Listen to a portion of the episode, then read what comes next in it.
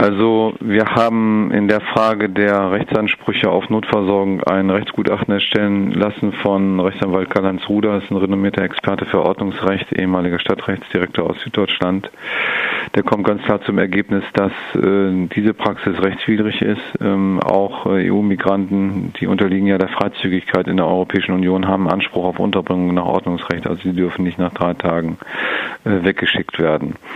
Das ist also ganz klar geregelt und da müssen sich eben die Kommunen äh, auf diese Aufgabe innerhalb Europas eben dann auch noch einstellen.